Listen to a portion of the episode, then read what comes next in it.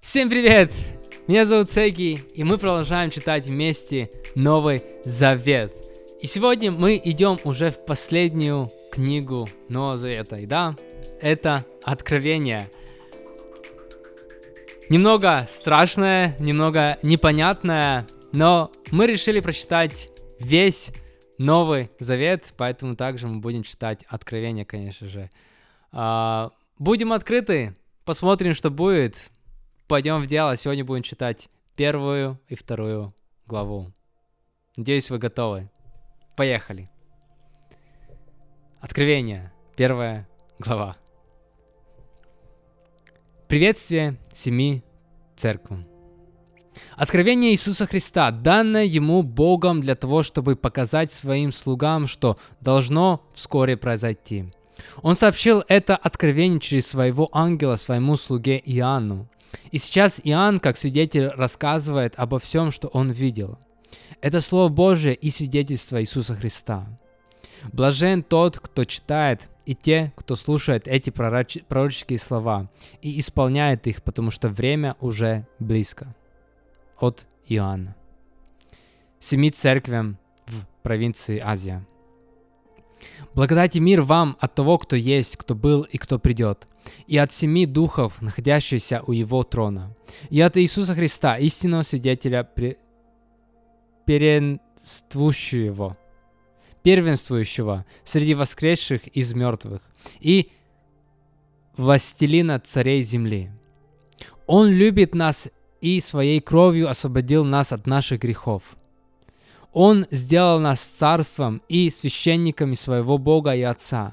Ему да будет слава и власть во веки. Аминь. И вот Он придет с облаками, и увидит Его всякое око, включая и тех, которые Его пронзили. И все народы с земли будут рыдать перед Ним. Да, аминь. «Я Альфа и Омега, говорит Господь Бог, тот, кто есть, кто был и кто придет, Вседержитель». Видение Иоанна на острове Патмос. Я, Иоанн, ваш брат и соучастник в страдании, в царстве и терпении в Иисусе. Находясь в заключении на острове, называемом Патмос, за Слово Божие и за свидетельство об Иисусе, я был в духе в день Господень, и в этом состоянии услышал позади себя громкий, как труба, голос. Голос сказал мне, запиши в свиток все, что ты видишь, и пошли это семи церквям, в Эфес, в Смирну, в Пергам, в Фиатиру, в Сарды, в Филадельфию и в Ладокию. Я обернулся на голос, который говорил со мной, и увидел семь золотых светильников. Среди светильников стоял некто, как бы сын человеческий. Он был одет в длинное одеяние, а грудь его была опоясана золотым поясом. Волосы его головы были белые, как отбеленная шерсть, или как снег, а глаза были как пылающий огонь, ноги его как отполированная бронза, раскаленная в печи, и голос его напоминал шум могучих вод. Он держал в правой руке семь звезд. Из его рта выходили обоюдоострый меч, а лицо его было подобно ярко сиящему солнцу. Когда я увидел его, то пал к его ногам, как мертвый. Он положил на меня свою правую руку и сказал, «Не бойся, я первый и последний, я жив. Я был мертв, но вот я навеки жив. У меня ключи от смерти и ада. Напиши обо всем, что ты видел, что происходит сейчас и что произойдет потом. Тайна семи звезд, которые ты видел в моей правой руке, и семи золотых светильников таково. Семь звезд — это ангелы, семи церквей, а семь светильников — это сами семь церквей. Вторая глава. Церкви в Эфесе. Ангел церкви в Эфесе, напиши. Так говорит, держащий в правой руке семь звезд и ходящий среди семи золотых светильников. Я знаю твои дела, твой труд и твою стойкость. Я знаю, что ты не можешь мириться со злыми людьми. Ты поверил тех, кто ты проверил тех, кто выдает себя за апостолов, и нашел, что они лжецы. Я знаю, что ты стоек, что ради моего имени перенес трудности и не изнемог.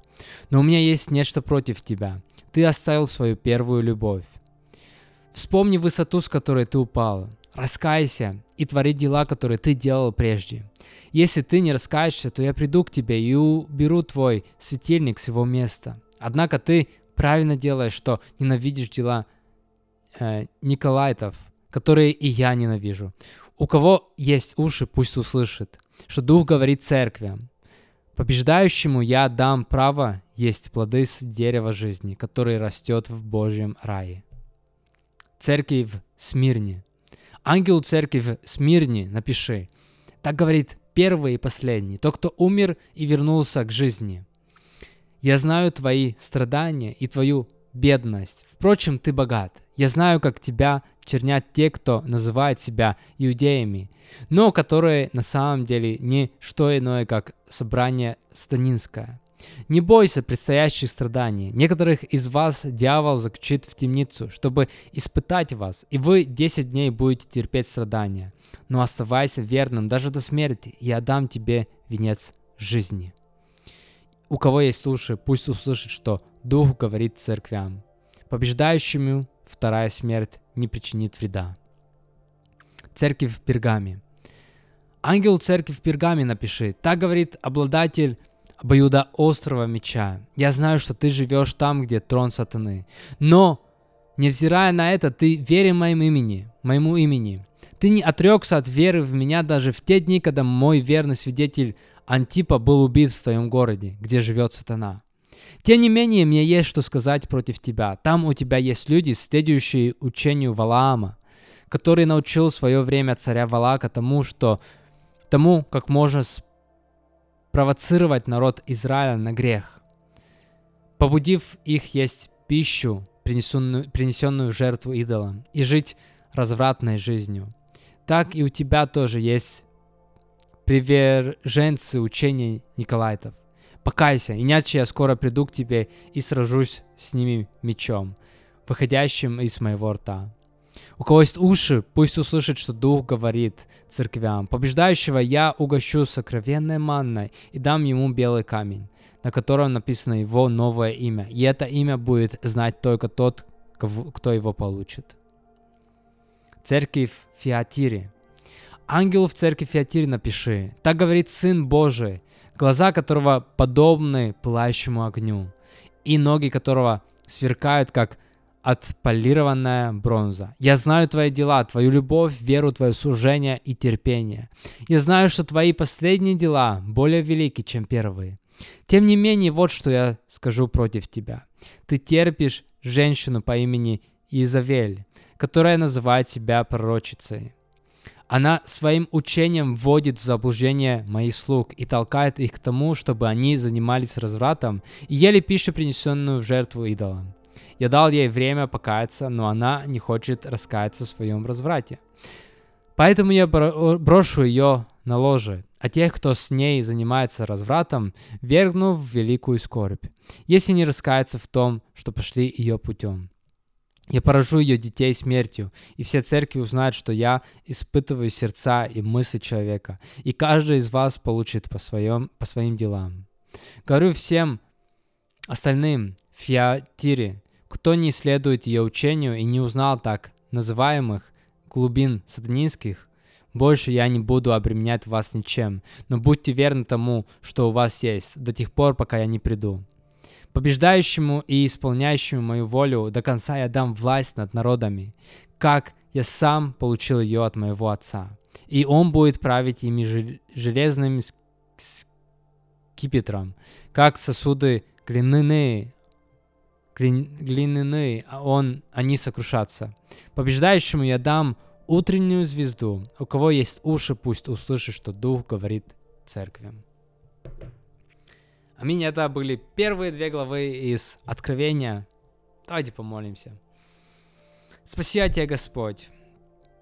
Мы, может быть, не всегда понимаем все, что мы читаем, особенно Откровение. Это, это много разных э, символов и, и э, видения. Но я просто прошу, чтобы ты продолжал говорить в наши сердца. И так как вот мы читаем эти послания разным церквям. Пусть это также разбудит нас.